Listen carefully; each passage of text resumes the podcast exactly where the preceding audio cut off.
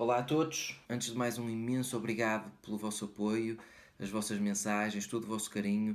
Uh, inclusive recebi uh, leite à minha porta da parte de uma grande amiga uh, e pronto, isso vem sempre ajudar a ter mais força, mais, mais coragem para enfrentar esta situação. faço este segundo vídeo com a intenção de vos agradecer, mas também de desmistificar algumas fake news que circulam. Mais uma vez insisto, há provas científicas de que o vírus tem no seu genoma marcas naturais e, portanto, não criado em laboratório. Todo aquele mito de que a China fez de propósito para infectar o mundo e, conquistar-nos eh, economicamente.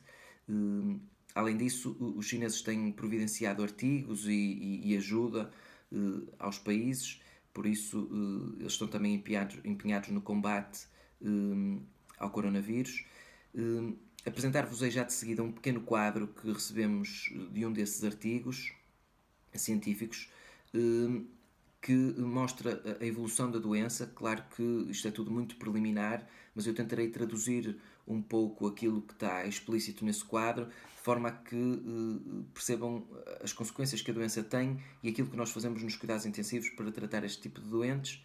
Posso-vos dizer que a organização dos serviços está a ser eh, mudada completamente. Aqui na Suíça, em vários hospitais, estamos a optar por trabalhar nos cuidados intensivos como eh, se faz, por exemplo, num bloco operatório. Num bloco operatório chega-se com uma farda, troca-se numa área intermédia para outra farda para se entrar numa zona que teoricamente é uma zona estéril. Neste caso faremos exatamente a mesma coisa, mas considerando que a zona interna dos cuidados intensivos é uma zona suja, ou seja, totalmente contaminada, e então chegamos com uma farda, mudamos para outra e entramos numa área que vamos considerar totalmente contaminada para nos proteger e para proteger os doentes, mas uh, o mais certo é que muito em breve as nossas unidades de cuidados intensivos sejam dedicadas quase em exclusivo ao Covid-19, o que é grave. Eu falei com uma, uma prima minha que, que vive em Itália e que uh, tem notícias e conhecimento de várias pessoas que morrem uh, por falta de atendimento, uh, tendo elas outras patologias que não o Covid-19, mas por falta de atendimento devido à ocupação, quer de camas, quer de meios pré-hospitalares, ambulâncias, etc., por parte dos doentes eh, infectados com o Covid-19 e um, isso impede o atendimento a outro tipo de patologias, como eu já disse no meu primeiro vídeo. Portanto, muito obrigado pela vossa força. Já de seguida fiquem com o quadro e uh, se tiverem alguma dúvida, como é lógico, cá estarei para fazer o meu possível dentro dos meus conhecimentos. Tentando resumir uh, de uma forma bastante básica aquilo que, que se apresenta neste quadro e, e tentando não ser muito técnico, temos em cima três imagens, a primeira à esquerda, um raio-x pulmonar já com algumas alterações, e depois duas taques pulmonares com bastantes alterações já, sendo que a última, como se pode ver, e sendo a parte mais escura eh, os, pulmões, há uma diminuição de área útil de ventilação do pulmão na segunda imagem, com infiltração bilateral eh, grave. Depois temos uma linha que nos indica se o doente está na enfermaria eh, ou nos cuidados intensivos, sendo que há uma parte com duas cores no dia 8 da doença, que é a fase de transição. Depois temos uma linha que nos fala da carga viral conforme ela evolui eh, ao longo de, destes, destes dias de evolução da doença. E depois necessidade de oxigênio, que no dia 4 e 5 não são necessários, no dia 6 começa a considerar-se, no dia 7 Uh, eh, introduz-se a cânula nasal, no dia 8 passa-se da cânula nasal para a ventilação mecânica e assim se continua uh, devido às alterações e à insuficiência respiratória eh, grave destes doentes. Depois, eh, no dia 4 e 5, temos já, como podem ver, aqueles uh, sintomas que toda a gente já, já conhece e que toda a gente já descreveu. Tem 75% de pneumonia bilateral e também alterações, uh, por exemplo, das enzimas hepáticas do fígado, portanto.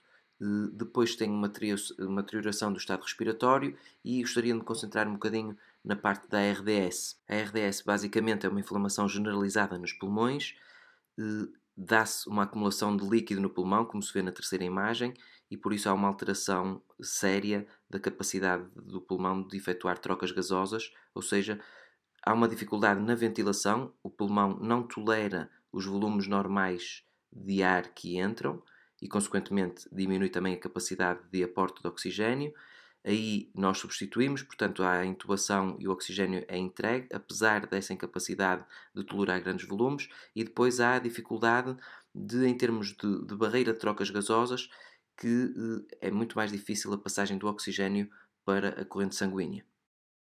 Na linha de baixo, durante o, o dia 4, 5, 6 e 7, eh, as infecções secundárias eh, são pouco prováveis, mas a partir do dia 8 e a partir da entrada nos cuidados intensivos começa a ser possível algumas infecções nosocomiais, quer dizer, relacionadas aos, aos cuidados de saúde, ou as VAPs, as pneumonias associadas à ventilação, devido à porta de entrada que o tubo para ventilação mecânica constitui. E depois, no, no dia 11, há ainda uma alteração ainda maior da, da, da infecção e da, da, defesa imunitária. Não se aconselham durante o dia 4, 5, 6 e 7 a introdução de antibióticos, no entanto, nos cuidados intensivos eh, verifica-se que já se começa a, antecipar e a fazer eh, até administração profilática de maneira a evitar as, as infecções secundárias. E depois os agentes antivirais não são necessários na primeira semana e na segunda semana são considerados se houver uma deterioração, mas não há neste momento provas de que sejam úteis na recuperação dos doentes. Há ainda uma outra eh, característica que é passaram algumas, algumas imagens online de que em Itália eles punham os doentes de barriga para baixo, etc. É verdade, essa é uma das, de, das coisas que temos que fazer, ventilar doentes deitados de barriga para baixo, chama-se decúbito ventral. É extremamente difícil porque constitui uma carga muito pesada para os cuidadores e são precisas muitas pessoas para virar um doente em decúbito ventral. E a questão é que isso é uma. A intenção é alterar uh, o rácio uh, ventilação-perfusão, ou seja, em termos básicos, tentar melhorar as trocas gasosas que estão afetadas pela inflamação generalizada do pulmão. Mais uma vez não posso acabar este vídeo sem uh, desejar-vos muita força, muita coragem a todos. Muito obrigado mais uma vez pelo vosso apoio. Um grande abraço e muitos beijos à minha família, uh, em especial à minha família mais nuclear, os meus irmãos, os meus pais uh, e a minha mulher. muita força a todos, um grande abraço aos meus amigos, todos aqueles que me mandaram mensagem. Eu também penso muito em vocês. Estaremos deste lado a lutar pelo que for necessário vocês aí lutem pela contenção que é necessária fazer. Tenham muito cuidado com, com tudo aquilo que é contacto interpessoal, por favor.